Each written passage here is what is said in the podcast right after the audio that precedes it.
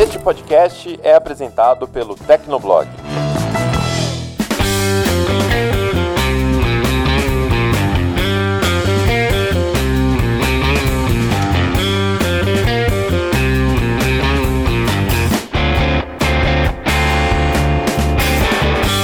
Olá, ouvinte! Seja bem-vindo. Está começando mais um episódio do Tecnocast. Eu sou o Thiago Mobilon. Eu sou o Paulo Riga. Eu sou o Felipe Ventura. E eu sou André Fogaça. No episódio de hoje, vamos falar sobre como as empresas de tecnologia estão focando cada vez mais em serviços. A Microsoft, que antes fazia dinheiro vendendo Windows e Office, hoje faz muito dinheiro com serviços de nuvem. E a Apple, que está precisando se reinventar com serviços de pagamento, nuvem e streaming diante da dificuldade de vender cada vez mais iPhones. No segundo bloco, falamos sobre como anda o mercado de casas conectadas no Brasil e também sobre as assistentes pessoais ouvindo tudo que a gente fala. Aguenta aí que a gente começa depois de um recadinho dos nossos patrocinadores.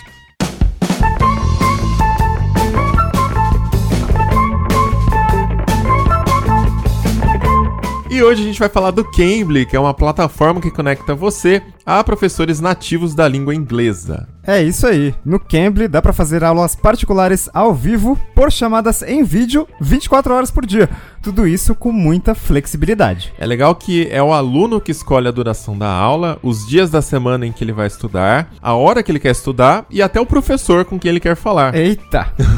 então a aula pode ser feita de qualquer lugar e no computador ou no smartphone. Tem também professores para todos os níveis e gostos. Aliás, na busca do Cambly, a gente até conseguiu encontrar professores que falam português. Olha! Para quem ainda tá começando e se sente mais confiante com uma pessoa que entende o nosso idioma. Então, pra gente saber como é, eu fiz uma aula de teste, vamos ouvir um trechinho.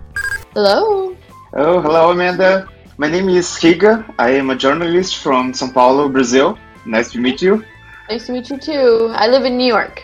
Oh, cool. I'm just a beginner here, trying on Cambly to see how it works. Because of my job, I go to New York City every year, sometimes twice a year. And usually I stay in Manhattan. That's where the majority of the events happen. But Yes. I'd love to visit other boroughs. Uh, boroughs, right?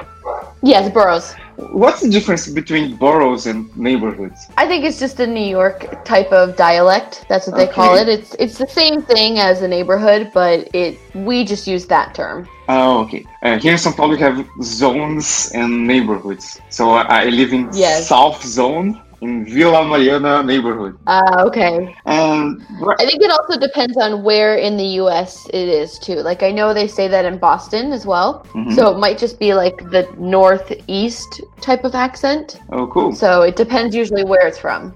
Bom, só não pode ter vergonha de falar inglês, né, Riga? É, eu fiquei um pouco tímido no começo, mas depois você se acostuma e fica à vontade para conversar. Então, quando você encontrar o professor ideal, é só clicar no botão e o Cambly já te conecta rapidinho ou deixa você agendar um horário. Então, para conhecer mais sobre o Cambly, que é C-A-M-B-L-Y,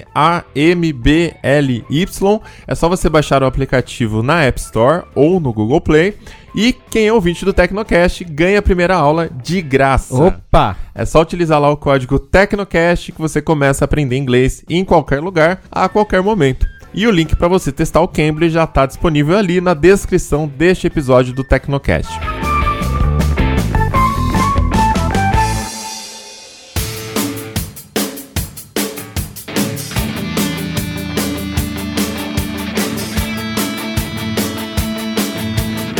Bom, no último dia 30, a Apple revelou aí seus resultados financeiros do segundo trimestre. E tivemos queda na- nas vendas, né, na receita de iPhones e um aumento nas receitas de serviços. E uma queda geral de lucros também, 13% de queda dos lucros da Apple. Isso é relevante porque a Apple sempre dependeu muito dos iPhones, né, desde o do lançamento dos iPhones, a, a maior parte da receita da Apple sempre veio de iPhones e pela primeira vez está abaixo dos 50%, enquanto a empresa está começando a se esforçar para vender serviços. Que, que isso significa, Paulo Riga? O que, que isso significa? Que a Apple finalmente está se tornando uma empresa diversificada. Será? Tá, tá tentando, né? Tá tentando fortemente. E é engraçado porque é, eu acabei de acessar um gráfico, né, de faturamento da Apple por trimestre. E é engraçado porque no, no primeiro trimestre, né, nos resultados financeiros do primeiro trimestre fiscal, a receita daquele pico assim absurdo, porque as vendas de iPhones vão lá para as alturas. E até então, iPhone era 50, 60, até 70% do faturamento trimestral da Apple. E agora tá começando a não ser só a empresa do iPhone, né? Tá começando a ser a empresa de serviços, que é uma coisa que eles estão tentando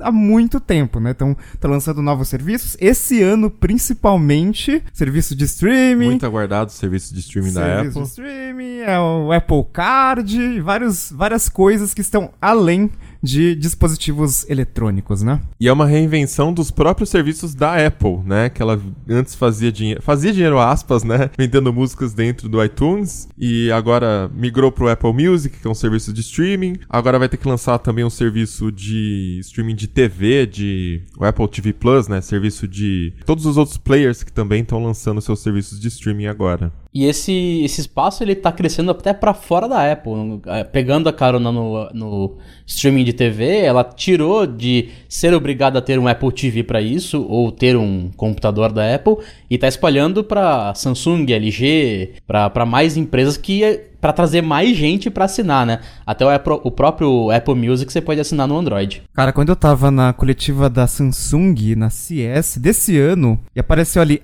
iTunes, eu falei assim, caramba, eu tô no lugar errado? Será que tá, tá certo isso aqui, a Samsung aqui mesmo? E foi naquela CS que todas as grandes fabricantes, né, Samsung, LG, a Sony também, acho que a Panasonic fez alguma coisa também, eles anunciaram parceria com a Apple para colocar AirPlay 2 nas TVs, é, o aplicativo do da Apple TV, que futuramente vai ser o aplicativo oficial da, da Apple TV Plus, né? Então, óbvio que se a Apple dependesse só da Apple TV, né, daquela caixinha pra, pra fazer streaming pra TV, não, não, não ia vingar, né? Precisa ter parceria de quem realmente vende TV. É, principalmente porque as TVs estão ficando cada vez mais inteligentes e o, a necessidade de um Apple TV do aparelho é cada vez menor. Né? Antigamente você, tinha aquela sensação, ah, vou economizar na TV que não é smart e compro o Apple TV. Mas hoje a entrada de 4K já tem tudo, tudo que você precisa e é rápida. É uma estratégia interessante porque em alguns serviços a Apple está começando a se abrir mais, a conversar com, com concorrentes, com outras empresas, é, para trazer mais usuários é, em potencial, no caso do Apple TV Plus, de espalhar o AirPlay 2, o padrão AirPlay, AirPlay 2 para mais TVs, é, mas em outros casos ela vê os serviços como um diferencial. Por exemplo, o Apple News Plus, que é uma assinatura que eles lançaram esse ano, é, que dá acesso a um, dezenas de revistas, a notícias de alguns jornais como o Wall Street Journal, porque esse serviço é baseado em outro que é, já existia para iOS e para Android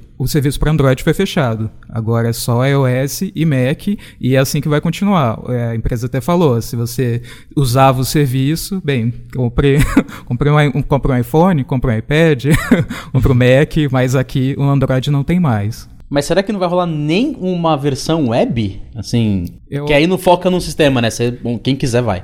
É, pois é, eu acho que não. E justamente. é, E, mas o Apple Music, por exemplo, é o contrário. O Apple Music foi o primeiro aplicativo da Apple para Android, né, que é baseado no aplicativo da Beats.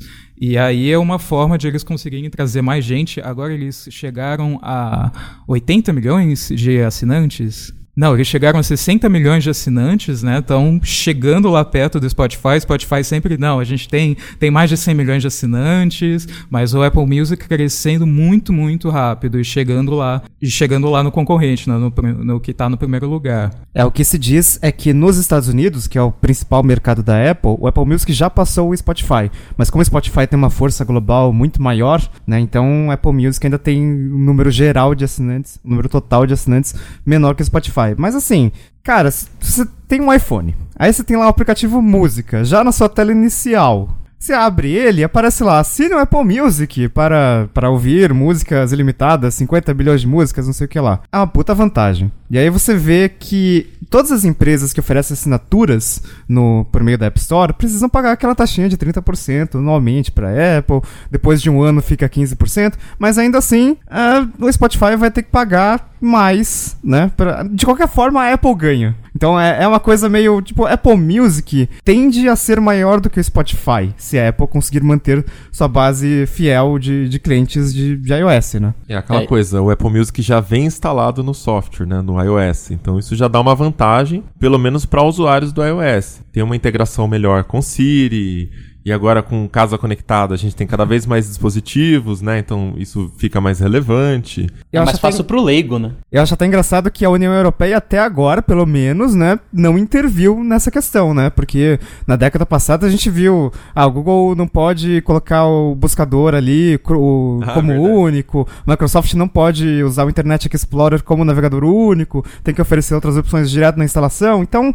é, é talvez, assim, se o Apple Music crescer muito mesmo e passar o Spotify e tudo mais, provável que role alguma coisa desse tipo, né? E o Spotify já tá reclamando, né? Já tá dizendo que tem concorrência desleal, é, puxando algumas coisas nesse sentido, algumas reclamações nesse sentido. Então, à medida que o Apple Music vai crescendo, vai crescendo esse potencial aí de alguma intervenção da União Europeia e tal, mas de um jeito ou de outro, a tendência é a Apple focar em serviços, não tem jeito. Eu só queria voltar um pouquinho na questão da queda das vendas de iPhone. A gente já vem falando há alguns anos, desde que a Apple introduziu o iPhone 10, pelo menos, sobre esse esforço da Apple de tentar aumentar a sua receita. O iPhone, é, como o Riga até citou, já chegou a ser 70% da receita da Apple. É lógico, é uma parte muito relevante da empresa. E a Apple também é provavelmente a empresa que tem a- a o melhor ticket média e o melhor lucro no aparelho de todo o mercado, né? Consegue lucrar mais na venda de cada aparelho. Só que, óbvio, é uma empresa listada em bolsa, precisa continuar crescendo seus lucros para as ações continuarem se valorizando e os investidores continuarem tendo interesse em comprar mais ações da Apple. Então esse papo de queda nos lucros é um pouco chato pra gente, que meros consumidores, mas é muito importante para a empresa e para os investidores também. Né? Então, essa estratégia de aumentar o lucro tem sido para a Apple, lógico, focando nos iPhones. Quando ela introduziu o iPhone 10, ela conseguiu fazer com que a sua margem de lucro aumentasse consideravelmente por ser um produto mais caro. Então muita gente ainda comprou o iPhone 10 lá pelos seus mil dólares, apesar de ser mais caro até do que o 8 Plus, que foi o que lançou na mesma época. Enfim, esse esforço era óbvio que não ia dar para ser sustentável por muito tempo, né? Se as pessoas já estão comprando cada vez menos smartphones novos, um smartphone novo que é ainda mais caro pode te dar um impulso de, de, de lucro, de receita de imediato, que foi o que aconteceu nos primeiros anos, mas depois a tendência é que essa curva se reduza mais ainda, né? A velocidade de aumento de vendas. Porque agora sim, que eu comprei um aparelho de mil dólares ou de mil duzentos e tralalá, eu vou ficar com ele mais tempo, porque, porra, é ainda mais caro, né? No Brasil, 10 mil reais. É, e tem que lembrar que, por mais que nos Estados Unidos pareça barato, é, você tá chegando no valor de um salário mínimo, ou seja, um mês inteiro sem fazer nada pra comprar um iPhone. Mas aí eu fico me perguntando se quão sustentável vai ser essa, essa questão do, de aumentar o preço médio do iPhone, né? Por, por quanto tempo eh, a Apple vai conseguir manter um lucro mais ou menos ok ali e vendas ok de iPhone, né? Durante esses próximos anos. Porque o mercado de smartphones, ele, ele tá meio estagnado, né? Quando a gente vê o mercado como um todo, as empresas estão vendendo menos, às vezes tem trimestre que, em comparação com o trimestre do ano passado, sobe tipo 2% as vendas, então a gente não tá mais naquele boom dos smartphones, né? Quando o mercado subia 15%, empresas dobravam de, de unidades vendidas, as chinesas estavam fazendo a festa, assim. É, não é mais aquele cenário, né? O mercado global tá em 1,4 bilhão de aparelhos, que já é, Então. porra, né? Aparelho pra caramba, mas não tá subindo mais, né? É é que basicamente todo mundo já tem um smartphone e até um smartphone de 300 dólares hoje em dia é um smartphone ok. Então já não faz mais sentido ficar trocando de smartphone todos os anos com o ponto que a gente tá da tecnologia. É, e pra consumir serviços, um intermediário resolve. Um intermediário que dura dois, três anos na mão da pessoa. A questão é que hoje em dia muita empresa é, de hardware está tendo que seguir o mesmo mantra: receita recorrente. Não adianta mais a empresa vender o produto para a pessoa e tipo tipo, ó, acabou ali a, a nossa relação no máximo um pós-venda. Cada vez mais empresas estão fazendo isso. Eu vendo hardware para você e vendo uma assinatura. Um exemplo que me vem à cabeça é o da Ring, é, que foi comprado pela Amazon. Ela fornece campainha inteligente que tem câmera, que você pode ver pelo celular quem chegou na porta seu, da sua casa, do seu apartamento. E esse serviço básico é de, é de graça, entre aspas, está incluso no preço. Mas se você quiser, por exemplo, gravar, fazer uma gravação desse feed é, de fora da sua casa, é, para você poder analisar depois, etc., por 30 dias, 60 dias para gravar isso na nuvem, você tem que pagar. E tem bastante gente que paga, né? Tanto que a empresa foi adquirida por acho que quase um bilhão de dólares. E ela já tinha essa, essa assinatura. Isso é uma forma de você ter como sobreviver mesmo sem aumentar as vendas. Então você vai ter lá o número fixo. Ah, suas vendas vão cair, mas você vai ter um estoque de clientes assim mais ou menos fixo que vai estar tá pagando é, essa assinatura. Você vai ter essa receita recorrente e vai ser a sua chance. Que tá o cartão de crédito cadastrado cobrando todo mês, né? Também. e aí você vai ter a sua chance de se diversificar, de fazer um produto diferente ou de reforçar algum outro produto que você tenha. No caso da Apple, por exemplo, a gente vê que o mercado de smartphones está parado. É, o de iPads também deveria estar parado, mas é, a Apple registrou um crescimento de 8% na receita mas nesse assim, último trimestre. É, comparado é com o iPhone ainda assim é muito pequeno. Com né? certeza, é pouco, mas é uma oportunidade de você diversificar, de apostar em alguma coisa diferente que não seja só do iPhone, porque Sim. como a gente viu, se continuar só recostando no iPhone, vai é, seguir, por exemplo, no caminho da GoPro, é, vendeu câmera de ação para todo mundo, aí todo mundo que, que, queria ter já tem, aí as vendas começaram a despencar. Eles tentaram, ah, vamos fazer um drone. Aí deu tudo errado, cancelaram o drone, perderam bilhões com isso. Hoje em dia eles têm o quê? Um serviço de assinatura para você colocar seus vídeos na nuvem com a qualidade máxima. É, um mercado que segue mais ou menos isso há um tempo mais é, longo é o de games. Um console por exemplo, Xbox One e PlayStation 4 foi lançado em 2013. Você tem seis anos já de mercado. Tá claro que teve uma revisão no meio do caminho, mas ainda assim, durante vários anos, você não tem nenhum lançamento. Então a venda vai meio que caindo. E aí você ganha, ele, as empresas estão ganhando com serviços. Ah, você quer jogar online com os amiguinhos? Paga mais um pouco. Você quer um serviço que tenha jogos de graça, com muitas aspas por mês? Paga mais um pouco. Você quer jogar. Paga mais um pouco, entendeu? E vai, e vai injetando dinheiro indiretamente de outras formas. É, a Microsoft ela é muito criticada porque dizem que ela não percebeu a mudança para o mobile quando ela começou a acontecer. Isso não é bem verdade, ela foi a primeira a perceber, porque ela lançou o finado Windows Mobile. O problema é que ela não percebeu como que seria o mobile de verdade, né? Ela lançou, ela percebeu que seria mobile, mas ela não entendeu direito como é que seria aquele negócio. É, ela tentou enfiar um computador no celular, né? Não. É. Esqueceu da, da parte do usuário. Mas a gente tem que falar bem, porque pelo menos agora com a questão de nuvem e de serviços, ela percebeu muito cedo, né? Desde 2013, mais ou menos, dois, é, 2014, 2015, que ela com o Satya Nadella assumindo, é, fevereiro de 2014, na verdade, que ele já começou a falar que agora é mobile first, cloud first, e a gente ainda não entendia como é que a Microsoft, uma empresa que lucrava tanto com sistema operacional, com Office e essa coisa monstruosa que está na maioria dos computadores do mundo inteiro, como é que ela quer migrar para um modelo que vai contra o seu próprio tipo de serviço, né? O seu próprio tipo de, de business. E tem dado muito certo, né? Ah, inclusive, nesse último relatório financeiro da Microsoft, que foi do segundo trimestre do ano, é, pela primeira vez, a divisão chamada a divisão de nuvem, né, que envolve Azure, Windows Server, etc., ela registrou o maior faturamento entre as divisões da Microsoft. Então foram mais de 11 bi de faturamento só com isso. Antes, né, era mais comum a Microsoft ter uma puta receita com a divisão de computação pessoal que envolvia principalmente o Windows, né? Então, é, é, uma mudança que já vem acontecendo há um bom tempo na Microsoft, né? A Microsoft, né, desde que o Satya Nadella assumiu, a gente vê isso muito nitidamente, né? Não só em relatório financeiro, mas que agora foi, o, foi a virada de chave. Agora é, agora isso é o mais importante, isso que dá mais dinheiro aqui. Eu achei legal que o Riga colocou na pauta aqui a IBMização da Microsoft. E é meio que isso mesmo, né? A Microsoft, uma empresa que era sempre teve seus produtos de business, óbvio, mas é uma empresa que tinha muito destaque para o mercado de consumo pessoal, né, o consumidor final, com seu Windows e tudo mais, e de repente agora está lucrando muito mais com business. E no mercado também de consumidor final, ela assumiu que ela perdeu a batalha no, no mobile, pelo menos, e ela começou a fazer os seus aplicativos para os outros sistemas operacionais. E foi até um choque quando a gente começou a ver, nossa, o melhor serviço de e-mail para Android e iOS é, na verdade, o Outlook da Microsoft, quando foi lançado, né? Como assim, né? Dá, dá até um arrepio aqui.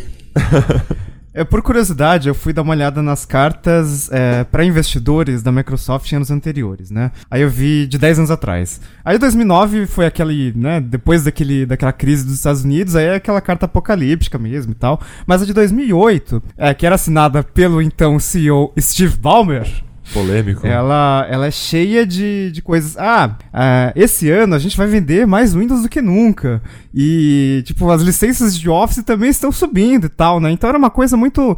A, a empresa que vende as caixinhas de Windows. A gente já falou em vários Tecnocasts de, da época em que a Microsoft fazia evento de lançamento em rede de varejo pra mostrar: olha, agora, meia-noite, meia-noite e um, começou a vender o Windows 7. Cara, e aqui, pessoas estão comprando caixinha de Windows, né? E hoje não é mais assim. Quando você vê o Satya Nadella escrevendo carta para investidor, é ele falando de nuvem, ele falando de serviços. É porque até porque, né, é a área que ele veio da Microsoft, né? Ele veio dessa área de nuvem, foi promovido a CEO e pelo visto, né, vem fazendo um puta trabalho aí, né? E o que significa é, apostar bastante em nuvem? Significa adotar o Linux com o coração aberto. Então, a, Eita!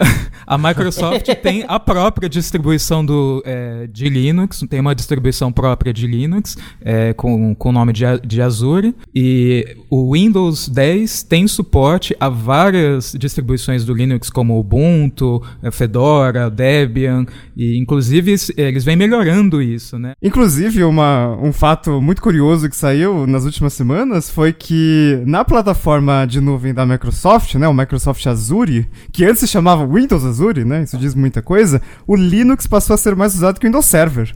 Então, a gente sabe que no mercado, assim, né, em geral, o Linux já é líder faz, faz tempo, tem é, dois terços do mercado de servidores é Linux. Mas na plataforma da Microsoft, né, é, é bem curioso. A gente nunca imaginaria que a Microsoft abraçaria o pinguim com tanta, com, com tanta Oi. vontade. Cara, porque. Com tanta é, vontade. é, foi. Porque é, é onde o dinheiro está. É onde o dinheiro está. É. É, antes, 10 anos atrás, o Steve Ballmer é, chamava o Linux de câncer. Então, as coisas mudaram bastante desde então. É, essa solução, ela, ela entrega dinhe- o dinheiro onde o dinheiro tá, né? Que é no mundo corporativo. Então, tudo que você falou, basicamente, um serviço só é para pro consumidor final, que é o Office 365, e o restante é pro corporativo, que é onde a grana, onde a grana rola, né? E aí a Microsoft tem esse pé lá dentro já, tá ganhando dinheiro em cima disso. A Amazon tem isso, enfim, várias empresas têm, e a Apple não tem ainda. Como é que vocês acham que a Apple vai... Porque assim, vender assinatura para consumidor final é uma coisa, vender assinatura de servidor para empresa é outra completamente diferente e dá mais dinheiro. A Apple sempre foi uma empresa muito mais para consumidor final, né? A Microsoft já tinha várias divisões, vendia Windows Server, vendia Visual Studio, enfim, uma coisa mais, mais corp mesmo, né? Ela já tinha um pouco disso na veia dela. Agora, a Apple, eu fico pensando que eles têm que ter sucesso em manter ou aumentar a base instalada de usuários que eles têm, né? Porque para você fazer o cara assinar Apple Music, para você fazer o cara assinar Apple TV, né? Tem, tem que ter essas parcerias, tem que estar em várias plataformas, tem que ter iPhones continuando sendo renovados, né? Então, a Apple tem, tem um desafio. Ela nunca vai deixar de vender produto físico, né? Ela vai ter que continuar vendendo produto até pra continuar vendendo serviços, né? É, e agora entrando no, no mercado financeiro, que é com o Apple, o Apple Cash, né, que entrou há pouco tempo, e a grana do, do cartão do próprio da Apple. É, e o Apple Pay, que já vem há alguns anos e que nenhum banco no Brasil admite, nenhum banco no Brasil fala o que, que tem por trás disso, mas em outros países a gente sabe que a cada transação que as pessoas fazem com o Apple Pay, a Apple pega 0,15% do valor de cada transação. Então, né? Cada, É. Quanto mais as pessoas usarem iPhones, Apple Watches e Macs pra pagarem com Apple Pay, mais dinheiro a Apple vai ganhar e, né? Acho que, acho que assim, quem trabalha com dinheiro consegue fazer dinheiro. É só você ver os bancos aí. Porra. não- lucro atrás de como. lucro. É, você quer dinheiro, você tem que trabalhar com dinheiro. Assim. E no caso do Apple Card, é, tem essa tem uma dobradinha assim, tanto do dinheiro como de dispositivo, porque a Apple está seguindo mais ou menos o, o modelo de negócios do Nubank, né, que é, é, um cartão de crédito sem anuidade, então ela ganha por transação, né, uma parte da transação. E para você ter o Apple Card, você precisa manter um dispositivo, ou um iPhone ou um iPad. Se você, inclusive no contrato, né, que foi publicado há alguns dias, se você não mantiver tiver um iPhone ou um iPad, a sua conta pode ser cancelada. Nossa, então, nossa. assim, se você não se você não mantiver assim, ah, se você ah, perdeu, perdi o celular, beleza, mas você tem que ter outro iPhone, ou você tem que ter um iPad, você precisa ter um dispositivo da Apple para manter, para continuar usando a sua conta do Apple Card. Então é uma dobradinha aí, ela vai ganhar dos dois jeitos, vai forçar a pessoa a ter um dispositivo iOS e vai ganhar um 0% aí, 0,% das transações. De qualquer forma, uma saída para a Apple também é migrar para várias plataformas, assim como ela já está fazendo com a Apple TV Plus, né? Porque não tem outro jeito, tem que estar nas TVs vendidas no mercado. Uh, e uma coisa que me deixou intrigado na WWDC esse ano foi aquele sign-in with Apple, né? Aquele negócio de fazer login com uma conta da Apple. E, obviamente, no iPhone a experiência é muito mais simples, né? Porque já está integrado no sistema, você toca no botão, já tem todas as informações ali, mas ele vai funcionar na web e no Android. Então, os aplicativos de Android podem ter login com a Apple. Como que a Apple pode ganhar dinheiro em cima disso? Enfim, não sei, porque é um negócio muito focado em privacidade, mas é uma forma também, uma forma meio Microsoft de estar em todos os lugares, né? Então, você pensa, ah, melhor cliente de e-mail para para Android, é o Outlook. Ah, gosto muito de um teclado para Android, é o Swift Key, que é da Microsoft também. Então, tudo, tudo é da Microsoft, tudo é da Apple, essas duas empresas acabam dominando o mercado, porque mesmo que não usem os produtos delas, você pode usar os serviços delas, né? Vocês acham que com esse lance dos serviços, é, um caminho natural, necessário talvez, seja a das empresas se tornarem mais horizontais? Porque a Apple é muito vertical, né? Ela cuida de tudo e o ecossistema dela é muito fechado. É, você só pode usar as coisas dentro do iPhone. Para ter o cartão de crédito, você tem que estar tá com, o com o iPhone ativo. E a Microsoft não, ela já está fazendo o caminho contrário, colocando os apps dela dentro dos outros sistemas. Até porque ela não tem opção, né? Ela não tem um Windows Phone. Mas você, vocês acham que a tendência é que a Apple tenha que se abrir mais e trabalhar mais com parceiros por conta desse lance de serviço? Serviços, que nem estar presente numa TV da Samsung e, e por aí vai? Cara, eu acho que em 2029 a gente vai estar tá gravando esse podcast. A gente vai ter vários iPhones. A gente vai ter o iPhone J, que custa 99 dólares. A gente vai ter, sei lá, um. Uh, Apple TV em todos os lugares, inclusive em TVs de 500 reais. Porque, porque, cara, tem que, acho que tem que se abrir para você ter uma penetração de serviços maior. Se você serviço é realmente importante, então você putz, coloca seu serviço em todos os lugares possíveis, né? É, em TV já tá mais acessível, né? Como eu falei no começo, você tem modelo, é, no caso da Samsung, né? Não da LG, mas é, modelo barato, entrada 4K, que tem um aplicativo. Então, uma TV que não, que não custa um olho da cara. Agora, vai ser engraçado, né? Será mesmo que vai ter um iPhone de baixo custo? Esse iPhone de baixo Ué? custo que nunca chegou? iPhone J4. e vai ter um monte de gente defendendo ele.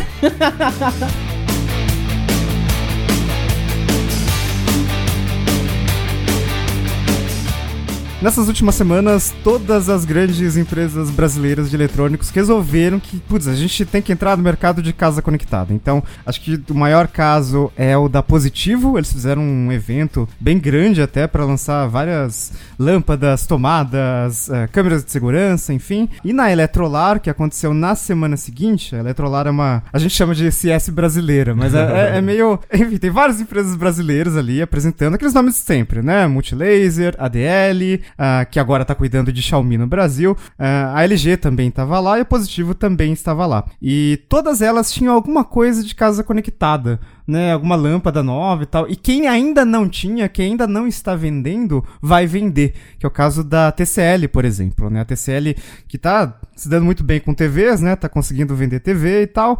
Mas até o final do ano eles querem lançar lâmpadas, eles querem lançar câmeras, sensores, enfim, já tinha alguns, algumas unidades para demonstração ali. Então, será que agora esse negócio vinga? Porque eu tô ouvindo esse negócio de casa conectada, internet das coisas, blá blá blá, blá faz um tempão, né? E no Brasil a gente sabe que a barreira do preço. É muito caro. É, e essa foi a barreira quebrada nesses é, recentes lançamentos. Tanto que a, a lâmpada da Samsung, a, a, lâmpada da Positivo, ela custa é, algumas vezes menos do que a única concorrente que ela tinha no Brasil, que é da Philips e precisando de um hardware a menos, que da Philips precisa de um roteadorzinho, o da, da Positivo vai direto para sua internet. Assim, a Positivo, acho que os preços dos produtos da Positivo ficaram muito bons, mas ainda assim, quando você pensa no, no consumidor médio, ainda é um negócio meio... A lâmpada custa 100 reais, né? É claro, uma, uma, lâmpada LED numa loja comum custa 15, é, sei lá, 10 vezes menos às vezes, mas... Tá, eu, eu, concordo que tá barato, mas ainda acho que precisa dar aquela decidinha para você falar o extra vale a pena, entendeu? é, então. E aí eu fico pensando, para quem que vale a pena? Eu tava, eu tava pensando friamente sobre esse mercado de casa conectada, né? Para quem que é? Para quem que é útil? Que, porque, por exemplo, uma lâmpada conectada, ela nunca vai ser tão barata quanto uma lâmpada normal. Se você pegar uma lâmpada LED e uma lâmpada conectada, ela custa o preço de uma lâmpada LED mais o chip do, do Wi-Fi, ela tem que se conectar ali e tal. Então acaba sendo mais caro. E dificilmente isso vai ser fabricado no Brasil, né? Uma coisa, se for fabricado, mesmo assim, os componentes vêm de fora, né? Muitos componentes vêm de fora. Então ele, ele vai ser. Então que seja, sei lá, que seja o dobro do preço de uma lâmpada de uma lâmpada normal. A gente pensa numa lâmpada de 15 reais, a lâmpada conectada, super barata, custa 30. Hoje tá 100. é, ainda assim, qual é a vantagem de uma lâmpada conectada, por exemplo? Ah, você liga ela e desliga ela pelo aplicativo. E você. Ela tem o. Ah, eu posso falar ok, Google, e ligue as lâmpadas. E ela acende. E posso trocar a cor dela. Mas para quem que isso é útil, né? Eu tava conversando com, com o pessoal da Positivo e eles dizem que os produtos que mais vão vender de casa conectada são os relacionados à segurança. E que talvez o maior caso de uso da lâmpada seja a questão do de você programar um horário para a lâmpada ligar para parecer que você está em casa. Tá. Porque a gente, assim, a gente pensa no, no nosso caso, né? A gente mora, sei lá, em apartamento ou em casa, num bairro não tão, não tão inseguro, né? Num bairro ok, beleza e tal. E a gente não se preocupa tanto com isso, né? Mas eles dizem que nos bairros mais periféricos, fatalmente, sei lá, na semana passada o vizinho teve a casa arrombada. Então faz sentido você vender esses produtos para esses caras, entendeu? É, esse é o meu uso. No caso, eu tô com uma lâmpada dessa e eu. Eu coloquei ela na minha sala meio que assim, para ser uma luz fraca, porque ela dimeriza, é, para poder ver TV sem ter que acender a luz da sala. Então eu, eu, meio que resolvi um problema e eu me toquei nesse assunto que você falou, Riga. Porque quando eu, eu moro em casa, né? Por mais que não seja num bairro muito perigoso e tudo mais, eu, eu coloquei, falei, ó, quando eu sair de casa, eu coloco ela em 25% e liga. E fica ligado o tempo todo, porque vai gastar menos do que uma lâmpada normal e vai me dar a sensação de segurança. Então, pro meu uso, eu não usaria para ter uma luz indireta. Você, você poderia falar fogaça, você poderia comprar um abajur fraco, que sairia mais barato teria a mesma função para TV, mas o meu, o meu maior uso realmente é de segurança. A minha dúvida continua sendo se pessoas de bairros periféricos que moram numa rua perigosa têm dinheiro para ficar pagando mil reais em uma lâmpada é, conectada. É, é. Aí seria o caso de comprar uma abajur de lâmpada fraquinha, né? Que custaria é. 30 reais. E aí tem dinheiro para deixar a luz ligada, porque tem a percepção. O LED, obviamente, gasta pouco, gasta menos, mas tem a percepção também de quem não entende de tecnologia entender que uma lâmpada gasta pouco, né? Uma lâmpada de é, LED. É, é, um, é um, é um extra Parece... que talvez não faça tanto sentido, porque é, lembrando para uma câmera que vai filmar, você consegue é, colocar valor agregado naquilo.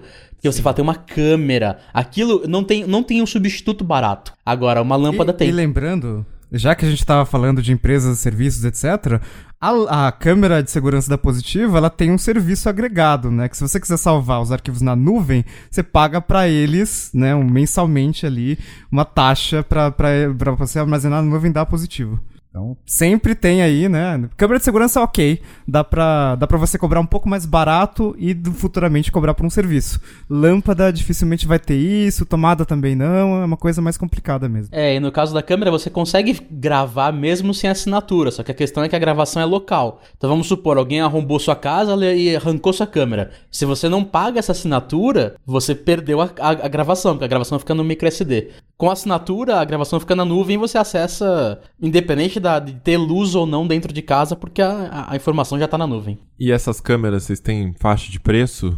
é, fica entre 250 e 400 reais. Não, não chega a 400 reais a mais cara, que é a câmera 360 graus. Então, assim, os preços estão Ok, bem interessantes. ok, é. Estão bem interessantes. Mas mesmo as grandes, né? Por exemplo, a gente viu a Samsung lançando aspirador robô. Até que enfim, uma grande empresa, porque só, só tinha uma empresa que era a Aerobot, né? Vendendo aspirador robô no Brasil, né? E mesmo assim era uma coisa, era, um era uma distribuidora, né? Não era Ou, empresa. ou si. tem, ou tem, sei lá, Multilaser que eu vi que há pouco tempo lançou, mas que negócio é. Ai que dor que dá olhar aquilo ali. É, é muito ruim pelos reviews que eu vi, assim. É, é limpa aleatoriamente, com pouca força. É. É tipo aquele tablet de 100 reais que você dá pra alguém, sabe? A, a LG não tava vendendo no Brasil, porque eu lembro que em 2012, 2011, a gente testou um aspirador da LG e depois nunca mais vi falar. Eu, não, Eu, não eu lembro muito- que na época que FENAC existia, eu vi o da LG sendo é, num, num displayzinho lá, numa, num chiqueirinho que eles montaram, mas faz um tempinho também isso aí. Eu acho que foi numa época em que as grandes marcas trouxeram. Eu almocei com um diretor de linha branca da Samsung esses dias, e ele me disse que teve uma época, acho que era 2012, 2013 mesmo, que as- ela- eles trouxeram o aspirador robô pro Brasil, mas o brasileiro ainda não. Não, tava não, não via nenhum sentido, porque assim, era mais barato pagar uma empregada doméstica, uma diarista, pra limpar e não comprar um aspirador robô. Então, Meio que ainda é, né? É, acho bem. que não mudou ainda. E, e sem contar que naquela época os aspiradores robôs já era- não eram tão bons quanto eles são hoje, eram mais caros ainda, né? Então a gente tá falando hoje de um aspirador de 5 mil reais, putz, naquela época devia ser mais caro ainda, então é- era uma coisa mais complicada. E talvez agora eles sentem que é a hora, mas eu tô. Não sei por que, que todas as empresas sentem que agora é a hora. É, eu Porque acho que a Multilaser também vai trazer. É, eu acho que a Samsung deu sorte porque ela é, uma ma- é um nome muito grande, trazendo, por mais que seja o modelo mais caro, um dos mais caros do mercado, é um nome grande. Que se a gente perce- pensar bem, a, a- o Rumba, né, que é a única outra marca boa aqui no mercado que vende esses robôs, você encontra modelos mais baratos, menos inteligentes, que custam três vezes menos do que o da Samsung. Mas ela não é uma marca que o Zé da esquina vai falar, você conhece a Rumba? Ele fala, que? Sabe? A Samsung, ele já sabe quem é. E esse aspirador da Samsung é curioso porque ele- um dos diferenciais dele é que ele tem o mesmo poder de sucção que um aspirador comum, um aspirador que você passa com a mão, sabe?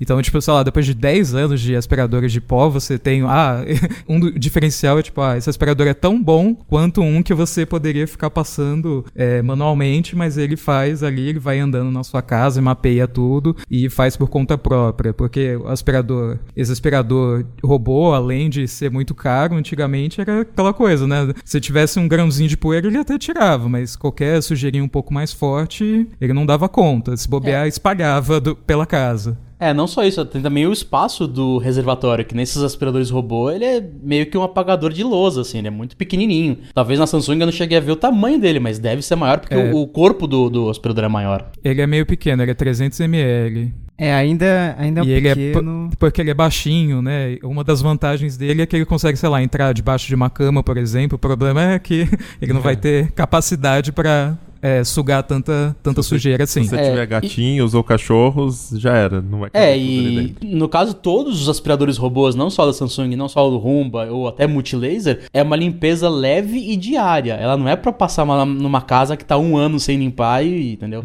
Ela é uma coisa assim, a cada Caraca, três que casa é dias... Casa Mas, assim, bicho. É, é pra uma é, coisa tipo, leve. me mudei, vou passar o aspirador robô, a Não. pré-limpeza de mudança. Não, é, não, não vai servir pra isso. É. Mas assim, aspirador robô é uma coisa de casa conectada, né? Que envolve casa conectada, e aí eu acho legal. Eu comprei o aspirador robô, foi a melhor compra do ano passado que eu fiz.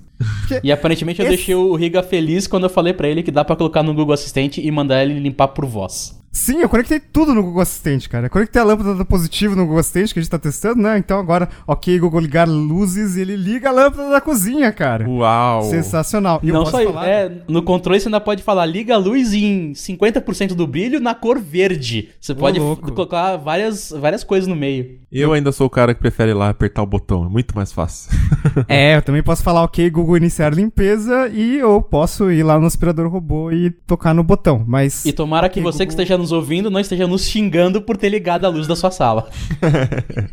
Mas ó, já que a gente tá falando dos assistentes pessoais, a Apple se envolveu numa polêmica semana passada porque o The Guardian revelou que a Apple também passa uma pequena parte das gravações feitas pela Siri para os funcionários terceirizados. E isso é gravíssimo para a Apple porque é a empresa hoje que mais se autoproclama é, defensora da privacidade dos usuários, né? Em todo o anúncio de iPhone ela fala que o iPhone não guarda seus dados e o nosso serviço de autenticação não revela os seus dados para o desenvolvedor do app, enfim. E de repente o The Guardian revela que não é bem assim e isso não está na política de privacidade da Apple.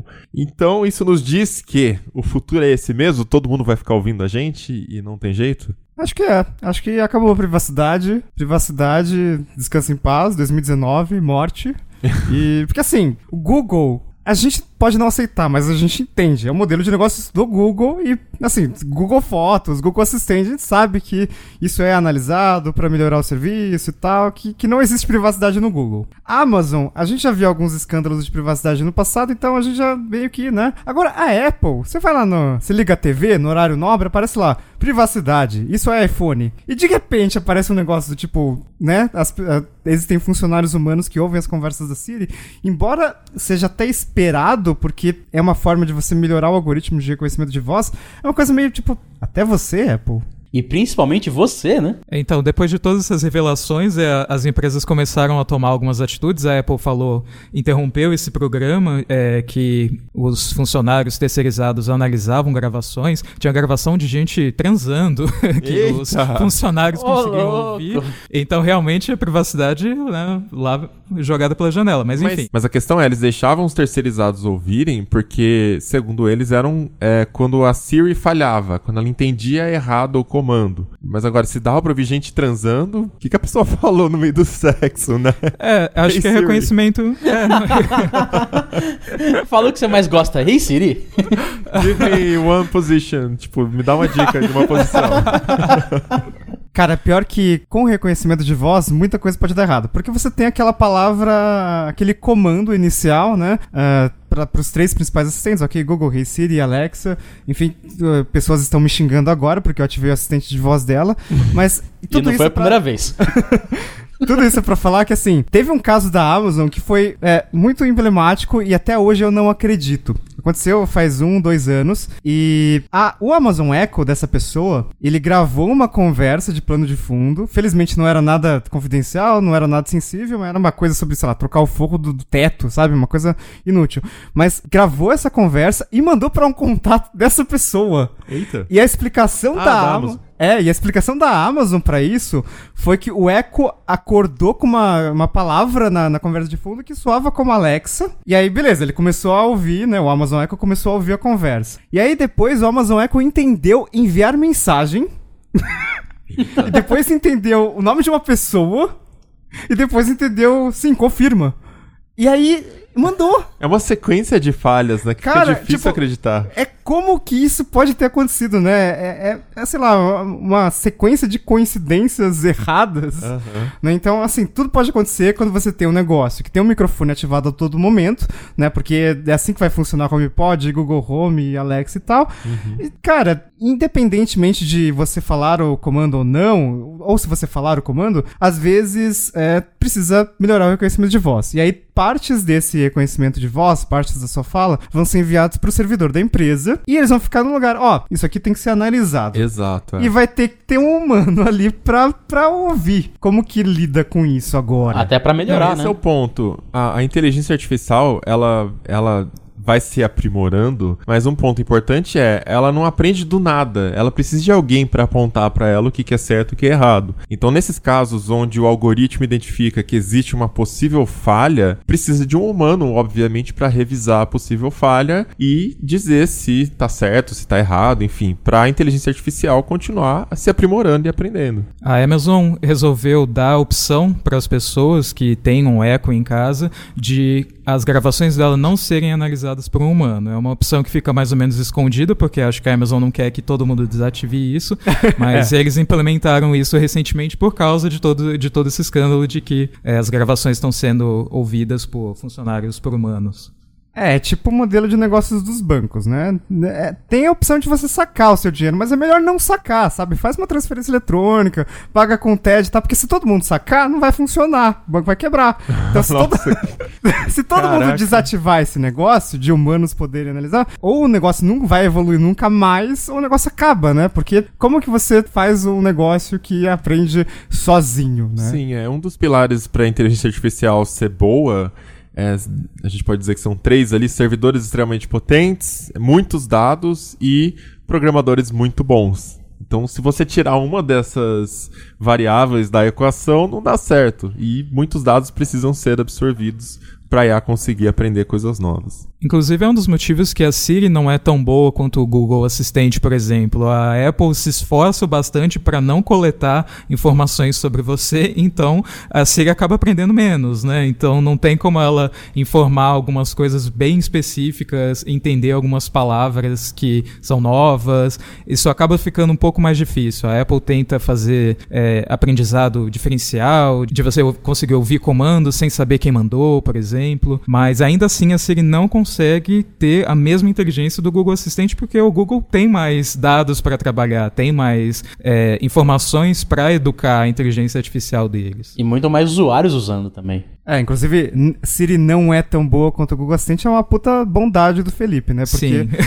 sinceramente, assim, né? É, é, eu acho que o lançamento do HomePod, né? O jeito que ele foi anunciado, focado mais em qualidade de som, diz muito, né? A Apple entende que a Siri não, não consegue, não tá a par do Google Assistente e talvez a Alexa, né? A Alexa tá chegando agora em português, então a gente ainda tá naquela fase beta, tá meio ruinzinha, assim. Mas Cara, a Siri. Você mistura um negócio, sei lá, tocar Foo Fighters, ele não entende Foo Fighters. O Google Assistente já entende já. Ele já tá bem treinado com isso. Tem muitos dados, né? Muitos dados já foram enviados para o Google, então a empresa consegue é, fazer um negócio bem melhor. Que a mesma coisa se aplica também ao Google Photos versus Photos da Apple. Nossa, Exatamente. É. A Apple tem aquela questão de, poxa, o aplicativo Fotos, ele faz aprendizagem de máquina no seu próprio dispositivo, né? No seu próprio iPhone. Por que, que você precisa mandar as fotos para fora do seu iPhone? Mas a gente sabe que, pô, o Google Assistente, o Google Fotos, eu digito nome do meu cachorro e aparece as fotos do meu cachorro especificamente. Então, como, como você compete com isso, né? Eu tenho dois Westes e agora eu tô tentando fazer o Google diferenciar os dois Westes. Eita, é vai difícil. conseguir. Eles são é. muito iguais. Comigo aqui funcionou. Comigo funcionou que eu tenho um salsicha, é, um vira-lata e, um, e, uma, e uma poodle. Só que a vantagem minha é que cada um é de uma cor diferente. Então acho que eu ah. ajudei um pouquinho essa, essa, essa tarefa, né? Aí é fácil. Aí até eu. é, bem, o meu Google Fotos criou, uma, é, criou um álbum com, com fotos de Jesus. na conta da minha mãe, porque a minha mãe eu, é, também coloca as fotos no Google Fotos e ela recebe coisa de WhatsApp e tem o backup, e aí recebe essas coisas de, é, com imagem de Jesus, e aí ele criou, eu fiquei vendo, ah, ele criou um álbum ah, da minha irmã, meu, né, e de Jesus ali com umas cinco imagens. Eu falei, não, Google, parabéns. Viu? Isso facilita muito o trabalho de grupo de família, né? Todos Exato. os dias para sua mãe mandar bom dia, é só entrar no álbum de Jesus e mandar uma por Pronto. dia. Né? Escolhe um lá. Próximo... Próximo passo é fazer reconhecimento é, ótico de caracteres, né? Só digitar bom dia já aparece todas as imagens. Bom dia, bom dia, bom dia, bom é. dia, bom dia. E, e um preço dessa privacidade da Apple com fotos é que, vamos supor, você, pessoa bem aí, comprou um iPhone novo. Você não leva seu aprendizado pro novo iPhone. Ele ficou naquele hardware antigo porque ele é feito localmente. Já o Google Fotos, em qualquer coisa que você abrir, tá tudo aprendendo. Ele aprendeu tudo. Ele leva esse aprendizado pois com é, você. Eu não cravaria isso dessa forma tão veemente, porque eu acho que a Apple deve aproveitar, lógico, esse, de alguma forma, esse, essa aprendizagem nos servidores dela.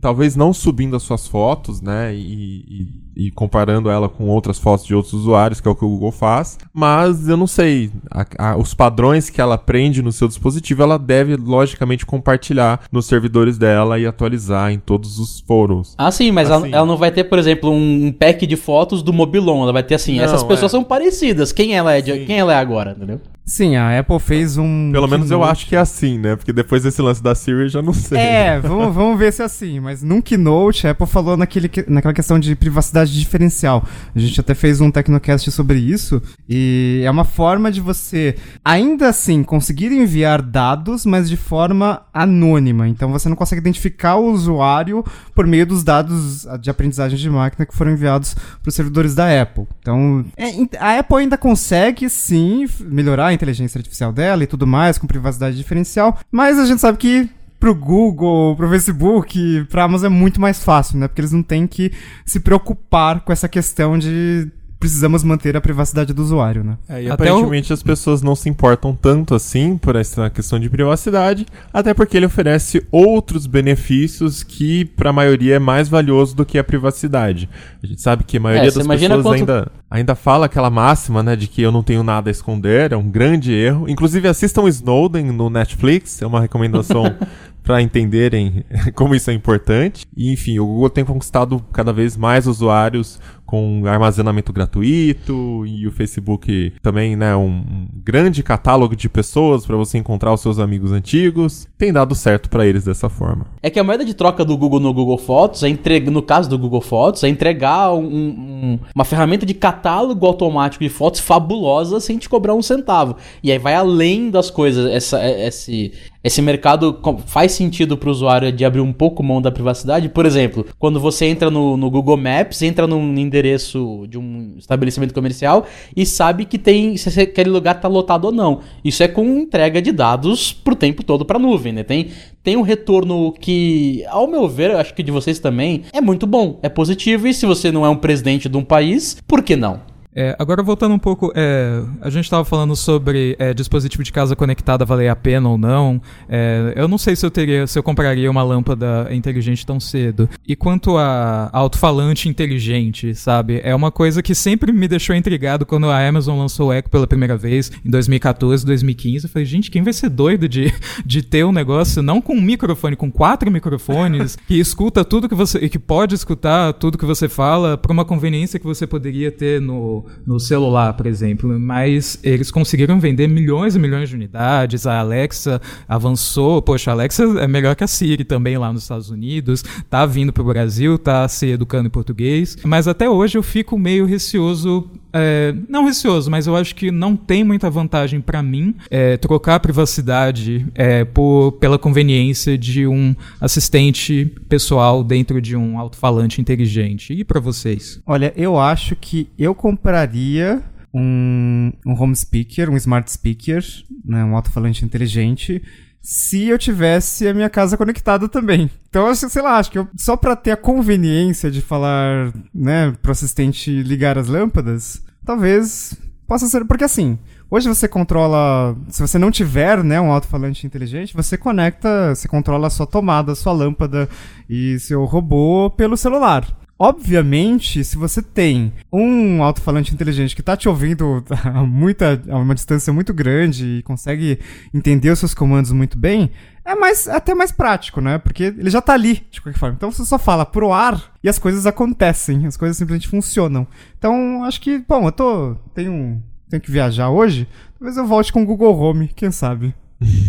É, ou então com o Google Home Mini, né? Se você espalhar os minis pela, pela casa, você em qualquer lugar você fala qual a temperatura de amanhã. Você não precisa abrir seu celular pra isso. Mas é, é com, com um custo elevado, né? Ótima ideia, vou comprar uns 5 Home Mini, vou colocar um em cada cômodo da casa.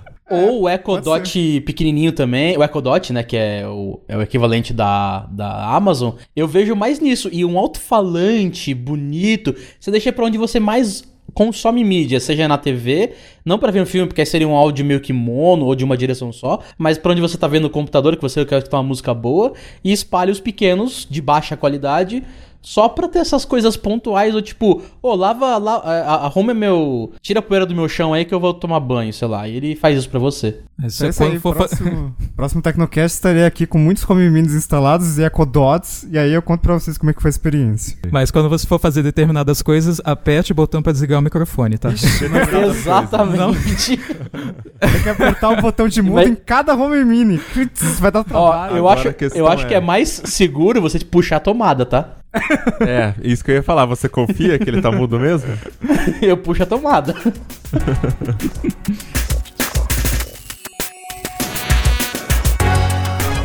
Então é isso, vamos chegando ao final de mais um Tecnocast. O que você achou desses temas? Manda pra gente seus comentários. Nossa e-mail é tecnocast.tecnoblog.net ou continua com a gente a conversa pelas redes sociais. Em todas elas eu sou arroba mobilon. Arroba Paulo Riga. Arroba Ventura Felipe. E arroba André Luiz Fogaca. Luiz com Z, Fogaca com C. Esse episódio vai ficando por aqui, mas voltamos com outro daqui 15 dias. Até lá! Tchau. Falou, gente. Beijo, tchau, até amanhã.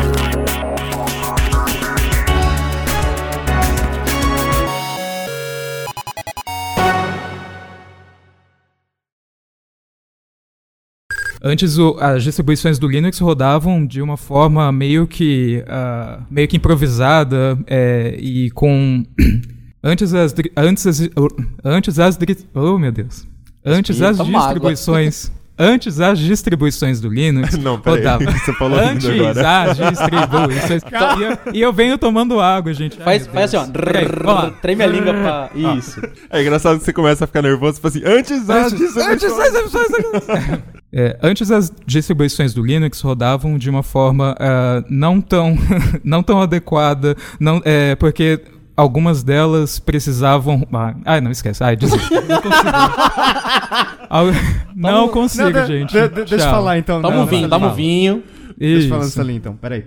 Nosso e-mail é tecnocast.tecnoblog.net ou continua com a gente a conversa pelas redes sociais. Em todas elas eu sou arroba mobilon. Arroba Paulo Riga.